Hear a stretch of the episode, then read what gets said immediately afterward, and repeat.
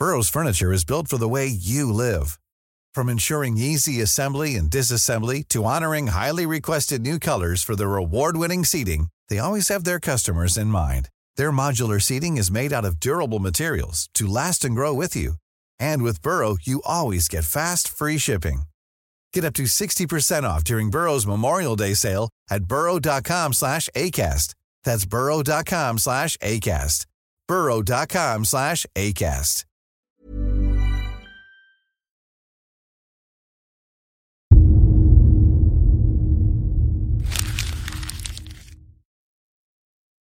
Seguirle el ritmo al país no es cosa fácil, pero en este espacio intentaremos, semana a semana y en 25 minutos, comprender juntos lo que sucede en el territorio que habitamos.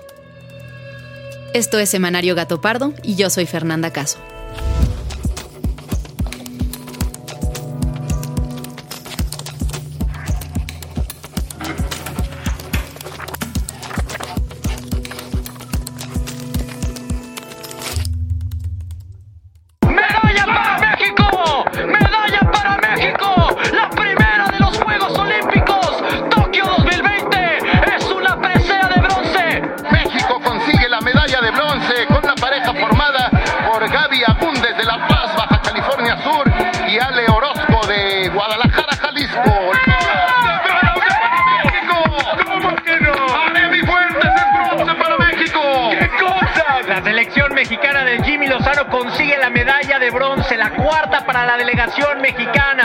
Este domingo llegaron a su fin los Juegos Olímpicos Tokio 2020, que, más allá de las cuatro medallas de bronce que obtuvo México y el enorme mérito de los atletas que lograron llegar hasta allá, fueron francamente desastrosas para nuestro país.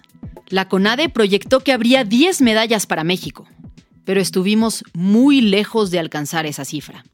Este fue el peor desempeño que México ha tenido en 25 años. ¿Qué fue lo que pasó? ¿Quiénes son los responsables? ¿Se pudo haber hecho algo distinto? Bueno, pues fue partiendo de estas preguntas que elegimos el tema central de este episodio. Pero antes de entrar de lleno al deporte, vámonos a la junta editorial de Gato Pardo, en la que cada semana discutimos las noticias más relevantes. Pues no sé, a ver, yo creo que, pues sí, la, obviamente la nota más comentada de estos días fue la consulta. La verdad es que no sé si darle más. En medio de críticas por parte de abogados, opositores y analistas, el primero de agosto se llevó a cabo en México la consulta popular para, parafraseando el texto de la boleta, investigar las decisiones políticas de actores políticos del pasado, la cual el presidente Andrés Manuel López Obrador había vendido como una posibilidad para hacer un juicio a expresidentes. El INE reportó la participación de 6.663.000 ciudadanas y ciudadanos, que representan apenas el 7.11% de la lista nominal de electores, muy lejos del 40% requerido para que este ejercicio tuviera algún efecto legal. A pesar de ello, AMLO la calificó como un éxito. En cuanto a los resultados, los votos por el sí fueron abrumadora mayoría, entre el 89 y el 96.3% de los sufragios, muy por encima del no, que estuvo entre el 1.4 y el 1.6. Esta fue la primera consulta celebrada a nivel federal, siguiendo lo establecido en la Constitución, luego de que se publicara la ley reglamentaria de 2014. En la próxima van a participar muchos más ciudadanos y esta práctica se va a ir convirtiendo en un hábito, en una cultura y esto lo vamos a heredar a las nuevas generaciones. Por eso estoy contento. Pues Silvano Aureoles también está muy extraño. Pero ya fue a sentarse con gente de la OEA a decirle que tenemos un estado fallido. Luego de denunciar en varias ocasiones que el narcotráfico intervino en las elecciones del 6 de junio en Michoacán, el gobernador Silvano Aureoles fue a la Organización de los Estados Americanos, la OEA, para pedir, según dijo, que no dejen solo a México ante el riesgo de que se configure en un narcoestado. El gobernador también dijo que para evitar un número mayor de muertes en el país por la inseguridad, es urgente la participación de este organismo internacional, a fin de que el Estado mexicano reconozca la gravedad del problema y ayude a revisar la actual Estrategia Nacional de Seguridad. Como respuesta, los diputados federales por Morena, Irepán Maya Martínez y Reina Celeste Asensio Ortega, promovieron una denuncia penal contra el gobernador por los delitos de traición a la patria, ejercicio ilícito del servicio público, coalición de servidores públicos y peculado. Yo tengo una propuesta, sí está viendo como un debate sobre qué hacer con los reclusos, ¿no? El presidente López Obrador anunció que va a presentar un decreto para liberar de las cárceles federales a aquellos presos que tengan más de 75 años de edad, a quienes lleven 10 años privados de la libertad sin sentencia, a las personas que hayan sido torturadas y a los adultos mayores de 65 años con enfermedades crónico-degenerativas. Todo esto siempre y cuando no estén acusados de haber cometido delitos graves. En la conferencia matutina del 29 de julio, la titular de la Secretaría de Gobernación, Olga Sánchez Cordero, anunció que ella estará a cargo de elaborar este decreto. El decreto que nos está solicitando el señor presidente es que toda la población penitenciaria que tenga más de 75 años eh, solicitar a través de este decreto que les conceda la excarcelación y seguir, digamos, en su casa en prisión domiciliaria. Pero el tema en el que decidimos enfocarnos esta semana, a diferencia de muchos anteriores, no se originó en el ámbito de la política, sino en un espacio que suele ser origen de muchas alegrías.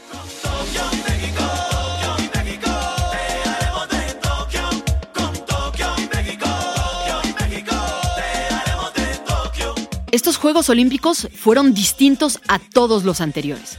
A pesar de haber pospuesto un año el evento por la pandemia de COVID-19, el mundo aún no se encontraba en modo de celebración. Fue difícil mantener la mirada puesta en el deporte, mientras tantos países siguen luchando contra los contagios y las muertes.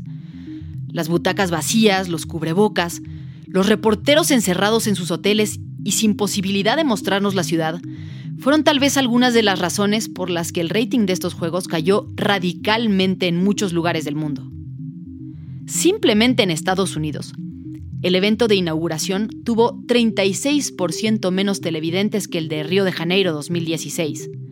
Y en Europa, los ratings cayeron 17.4% en los primeros tres días de transmisión. En México, al panorama ya de por sí sombrío, se le sumó la escasez de medallas. Con cuatro medallas de bronce, México quedó en el lugar 85, a solo 10 lugares del fondo de la tabla, donde están países como Siria, Botsuana, Burkina Faso y Kuwait. Cuba, Venezuela, Colombia, Jamaica, Puerto Rico y Brasil obtuvieron mejores resultados que México. Se trata de los peores resultados para México desde 1996, en Atlanta, donde México obtuvo solamente una medalla. Entonces, ¿qué pasó en esta ocasión? ¿Dónde estuvieron las fallas? Nos vemos en Tokio. Y el skyline de Tokio que se va formando, el monte Fuji al fondo. Majo, Fabiola y yo, que somos el equipo de investigación de Semanario Gato Pardo, nos dimos a la tarea de buscar a quienes nos pudieran explicar cómo funciona el mundo del deporte en México. Hola Fer, oye, que Iván García va un poco tarde porque va saliendo de entrenar. Iván García es oriundo de Guadalajara y practica clavadismo desde los 7 años de edad. Además de la medalla de plata que obtuvo en Londres 2012, Iván tiene decenas de medallas de campeonatos nacionales e internacionales. Nos toma la videollamada desde la Villa Olímpica de Tokio, justo después de un entrenamiento, pues le toca competir dos días después. ¿Cómo estás? Muy bien, ¿sí me escuchas? Bien. ¿Dónde estás ahorita? Estoy en el cuarto, en el balconcito, porque el cuarto se ve muy triste. La especialidad de Iván son los clavados sincronizados. Es la disciplina con la que obtuvo la medalla de Londres y también con la que ganó el oro apenas en 2019 en los Panamericanos de Lima. No había duda, Iván era una de las cartas más fuertes de México para obtener una medalla en Tokio. Pero algo pasó en el proceso, porque Iván solo obtuvo un lugar para competir de manera individual donde la medalla era prácticamente imposible. Este año ya estaba firmado la convocatoria para hacer el selectivo, que iba a ser, no iba a ser selectivo, iba a ser control técnico para competirlo el día 22 de abril, no de mayo. El 22 de mayo ya estaba firmada la convocatoria para competir ese día y de la noche a la mañana simplemente cancelaron esa fecha y la pospusieron sin dar fecha de, de competencia. Iván me explica que hay dos mecanismos para elegir a quienes van a ir a los Juegos. Una opción son los llamados selectivos, que son competencias tradicionales en las que los ganadores obtienen un puesto. La otra opción se llama control técnico, en la que no solo se evalúan los resultados de los competidores en un día específico, sino que se toma en cuenta toda la trayectoria y las posibilidades reales de ganar de una persona. La segunda opción, la del control técnico, por lo que me dice Iván, suele tener resultados más justos. Sin embargo, en el caso de los clavados se decidió hacer un selectivo, es decir, una competencia tradicional. Iván entrenó con mucha intensidad durante los meses anteriores a esa fecha, el 22 de mayo, pero cuatro días antes le avisaron que se iba a cambiar y no le dijeron para cuándo. Iván denuncia que en medio de esta incertidumbre, el presidente de la federación no lo atendía y nadie le daba información a los atletas. Desde hace dos años el presidente o el que dice ser presidente de la federación, que es el ingeniero Kirill, no lo vemos, no nos contesta los teléfonos, no nos contesta los mensajes, no nos da la, la cara para alguna necesidad que hayamos tenido. Pues resulta que Iván tenía lesiones que debían atenderse antes de los Juegos Olímpicos, pero tenía margen para definir la fecha. Podía hacerlo antes o después de los selectivos, pero en cualquier caso, iba a necesitar al menos tres semanas de reposo. Su plan original era atenderse justo antes de las eliminatorias, pero ante la cancelación y la incertidumbre sobre la nueva fecha, decidió hacerlo durante el tiempo de espera de la noche a la mañana, un día lunes, saca la convocatoria y dice, se compite este viernes. Y digo, oye, espérame, o sea, tengo dos semanas que no estoy entrenando por cumplir un tratamiento que, que, estoy llevando y tú de la noche a la mañana se te ocurre decir, este es, este es el día, o sea, ¿de qué se trata? No, no estás haciendo las cosas como pensando, obviamente, lo mejor para México. Naturalmente, Iván quedó fuera de la competencia. Y así, una de nuestras mejores cartas para obtener medalla en Tokio quedó excluida por errores en organización, mala comunicación y falta de consideración de la federación hacia los deportistas. Y bueno, fuera de los clavados, muchos otros deportistas llevan años denunciando falta de recursos, opacidad y malos manejos por parte de las federaciones. Mi beca es de 1.200 pesos mensuales. ¿Te gastas mucho más? No, claro que sí, solo mis zapatos de correr cuestan 3.000. y los cambio cada dos meses porque se me rompen.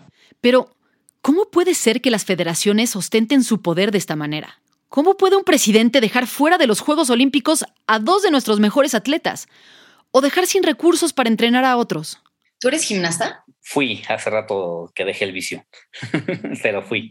Gustavo Salazar es presidente de la Federación Mexicana de Gimnasia, una de las disciplinas que más expectativa generó para México durante estos Juegos. ¿La selección de competidores para las Olimpiadas lo hace el Comité Olímpico o lo hacen las federaciones? Lo hacemos las federaciones, pero los procesos eh, selectivos, tanto nacionales como internacionales, son reportados al Comité Olímpico y el Comité Olímpico hace una vigilancia de que estos procesos descritos por las federaciones se cumplan. Gustavo me confirma lo que decía Iván. Aunque existe un Comité Olímpico Nacional mexicano, su papel se limita a ser intermediario entre el Comité Olímpico Internacional y las federaciones es decir, ver asuntos logísticos, administrativos y registrar a los competidores a partir de las listas que mandan las federaciones. Así que el poder real de decidir quién va y quién no lo tienen estas últimas. Ahora, ¿qué son exactamente las federaciones? Pues se trata de organizaciones civiles que, aunque manejan recursos otorgados por el gobierno a través de la CONADE, son esencialmente clubes privados. ¿Quién elige a los presidentes de las federaciones?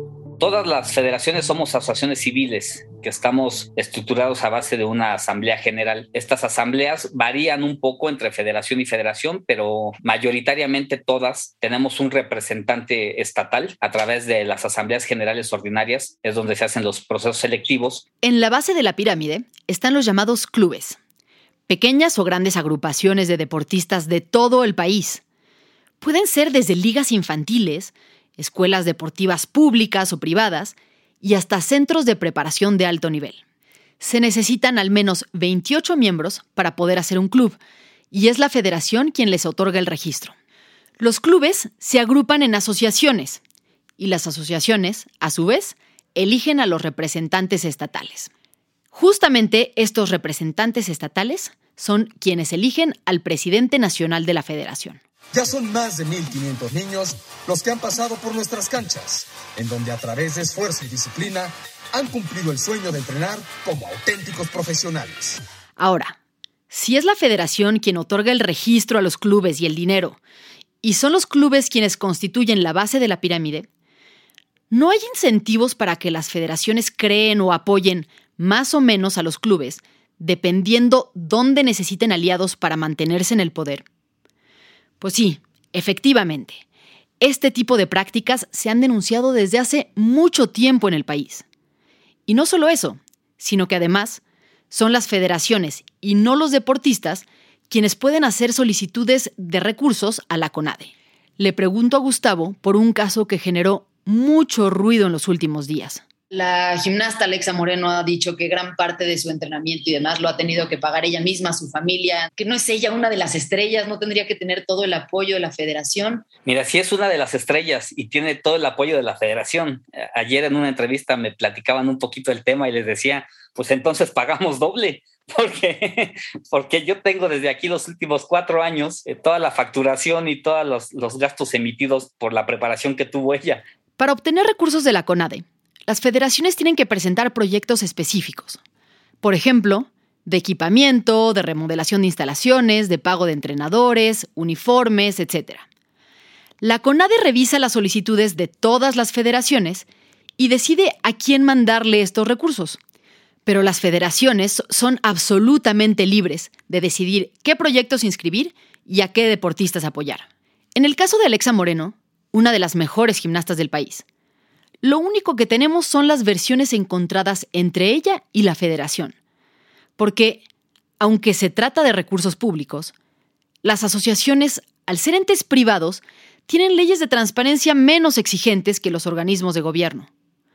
Le pregunto a Gustavo si la información financiera y la distribución de recursos está disponible para consultarse. Es público en el sentido de que si se hace una solicitud a través de transparencia, como, como se hacen todos los días. Es decir, sí se puede obtener la información, pero únicamente a través de solicitudes de transparencia específicas. Esto hace muy difícil saber cuáles son los criterios para apoyar a los atletas en tiempo real.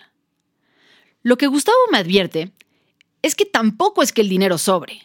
Los apoyos y los patrocinios privados en México son muy escasos y al final solo hay una forma de elegir a quién darle el dinero los apoyos que se dan en realidad es un tanto dirigidos de quienes ya se espera algo en concreto como resultado deportivo. Si nosotros pusiéramos de pronto el recurso que se tiene en la promesa o el pronóstico de de tener un equipo en estos momentos para, para el 2028, ya no tenemos para apoyar a los que estamos buscando para el 2024 o a los inmediatos que están para el 2023 para panamericanos o para centroamericanos. Según lo que denuncia Gustavo, en México el dinero público y privado solo alcanza para apoyar a los deportistas punteros y no para preparar con tiempo a los que están en formación, aunque tengan el potencial para ser medallistas en el futuro. Pero, ¿esto siempre ha sido así? Bueno, antes de adentrarnos en el tema del dinero, vamos a dar un paso atrás para revisar la historia de México en los Juegos Olímpicos. La primera participación de México con una delegación olímpica formal fue en los Juegos Olímpicos de 1924 celebrados en París. De ahí hasta la fecha hemos conseguido un total de 73 medallas, siendo los Juegos de 1968, año en el que fuimos sede anfitriona, el más premiado obteniendo nueve preseas. Hoy, 12 de octubre de 1968 declaro inaugurados los Juegos Olímpicos de México. Después de 1968, las controversiales Olimpiadas inauguradas en México por Gustavo Díaz Ordaz, a tan solo unos días de la masacre de estudiantes en Tlatelolco, la mejor actuación de México fue la de los Juegos Olímpicos de Londres, en 2012, donde obtuvimos ocho medallas. Yo lo tengo que, separar. Una cosa es el atleta que ama el deporte y que se entrega a él, y otra cosa es quien gestiona el deporte en México. Esos están para aventarlos a la reciclable. Georgina es comentarista deportiva de TUDN y ha cubierto tres Juegos Olímpicos. Detrás de ella, en el estante que alcanzo a ver a través de la pantalla, tiene las medallas conmemorativas que le da el Comité Olímpico a los reporteros de todo el mundo que cubren el evento. Además están sus trofeos de golf y un premio que le otorgó la Ibero por su desempeño ella misma como atleta para la universidad. Pues mira, creo que por momentos ha habido como mucho deporte, como mucho apoyo al deporte y pareciera que tomaba un, rumbo más alentador, pero México sufre una enfermedad que se llama plan sexenal. Entonces, a veces eh, el que el titular del máximo organismo del deporte en México se quede dos ciclos olímpicos, sí permite como que o nos friega durante dos Juegos Olímpicos o puede darle continuidad. Por parte del gobierno, es decir, la CONADE, la designación de los directores, por ejemplo, no se hace con base en resultados, sino en criterios políticos. Primero que nada, quiero felicitar a Ana Gabriela Guevara por este nombramiento. Pero no estamos hablando únicamente del nombramiento de él o la titular de la CONADE, sino que todo el plan y el presupuesto para el deporte nacional cambia de criterio cada seis años junto con el gobierno. Durante los Juegos Olímpicos de Londres 2012, el presupuesto de la CONADE ejerció un equivalente a 5.357.1 millones de pesos. Para los Juegos de Río de Janeiro, esta cantidad descendió en un 47%, pues el total de presupuesto asignado fue 2.825.5 millones de pesos, mientras que para los recientes Juegos de Tokio 2021, con el presidente Andrés Manuel López Obrador al frente, se asignó un total de 2.676.5 millones de pesos, o sea, una baja de 5.28%. Aunque es difícil afirmar que los buenos resultados se deban solo a un asunto presupuestal, claramente hay una correlación. 2012, el año de los Juegos de Londres, donde México obtuvo el mejor resultado desde 1968, fue también el año con mayor apoyo económico a los atletas.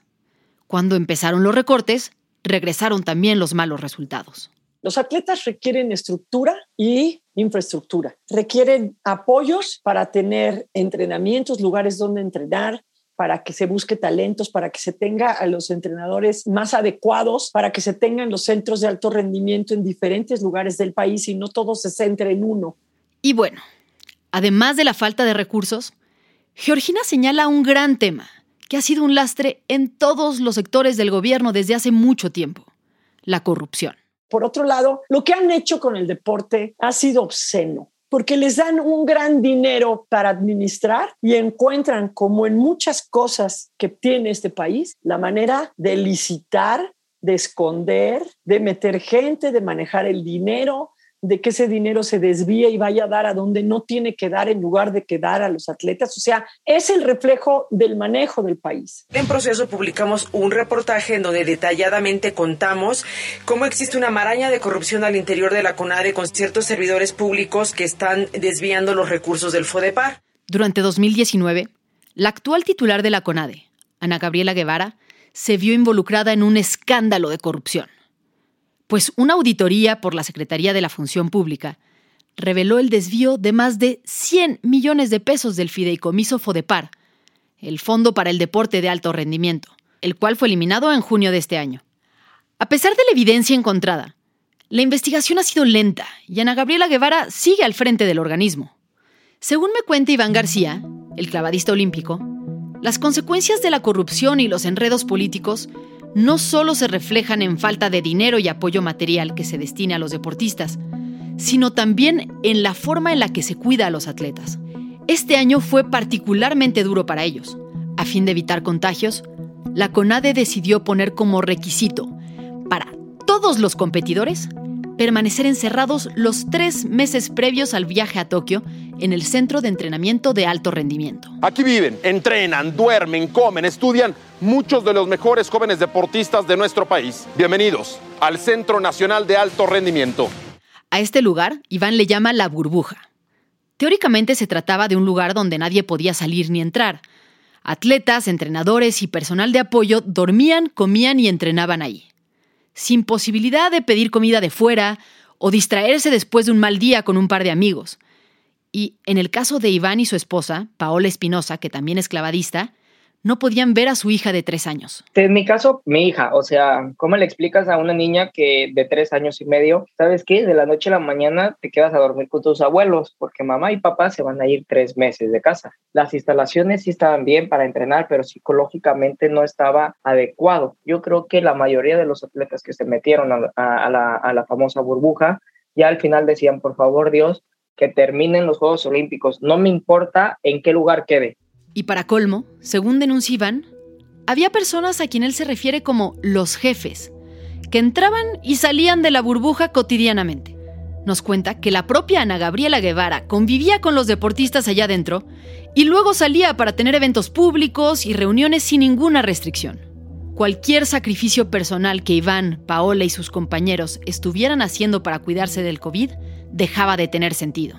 Para ir a Tokio, México obtuvo un total de 100 plazas olímpicas, en las cuales participaron 163 deportistas, 97 hombres y 66 mujeres, para quienes no tenemos más que aplausos y reconocimiento a su esfuerzo y dedicación. La gran mayoría de ellos, tristemente, llegaron ahí desgastados física, emocional y financieramente. Y ahora, para quienes han decidido continuar con sus carreras deportivas, quedan solo tres años para los Juegos Olímpicos de París 2024, sabiendo que será esta misma administración la encargada de llevar a un equipo competitivo. Sobra decir que el reto será enorme. At life sites and hospitality venues, athletes, fans, and Parisians will meet to share the experience of a lifetime. Old sports, old people. See you in Paris 2024. En Gato Pardo seguiremos muy de cerca este proceso para mantenerte informado. Por ahora, estamos llegando al final de este episodio, pero no queremos que te vayas sin antes comentar los temas de los que debes estar pendiente esta semana. De acuerdo con el informe presentado el viernes pasado por la Secretaría de Salud Federal, la Ciudad de México y seis estados más, Nuevo León, Sinaloa, Guerrero, Jalisco, Nayarit y Colima, se encuentran a partir de lunes y hasta el 22 de agosto en semáforo rojo. Aunque, bueno, el gobierno de la Ciudad de México dijo minutos después que la capital se mantendría en semáforo naranja. Así que decidamos a quién creerle. Y hoy, 10 de agosto, se reanuda la vacunación contra COVID-19 en la Ciudad de México para personas de 18 a 29 años. A partir de hoy y hasta el sábado 14, los jóvenes de este grupo de edad, en las alcaldías de Milpalta, Magdalena Contreras y Venustiano Carranza, así como Cuauhtémoc, van a recibir su primera dosis de la vacuna.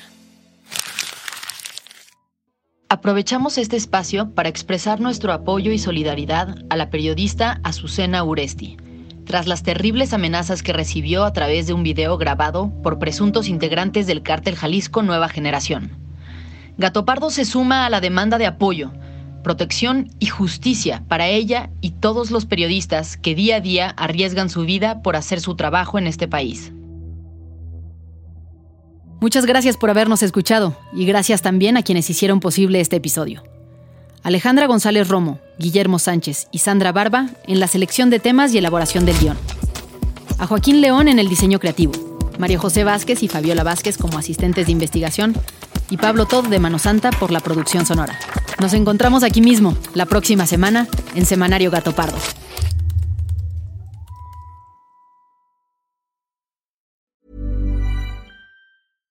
How would you like to look five years younger? In a clinical study, people that had volume added with Juvederm Voluma XC in the cheeks perceived themselves as looking five years younger at six months after treatment. Look younger, feel like you. Add volume for lift and contour in the cheeks with Juvederm Voluma XC. Reverse signs of aging by adding volume to smooth laugh lines with Juvederm Volure XC. For important safety information and to find a licensed specialist, visit juvederm.com. That's J U V E D E R M.com. Not for people with severe allergic reactions, allergies to lidocaine, or the proteins used in Juvederm. Common side effects include injection site redness, swelling, pain, tenderness, firmness, lumps, bumps, bruising, discoloration, or itching. There's a risk of unintentional injection into a blood vessel, which can cause vision abnormalities, blindness, stroke, temporary scabs, or scarring. Talk to a licensed specialist to find out if it's right for you.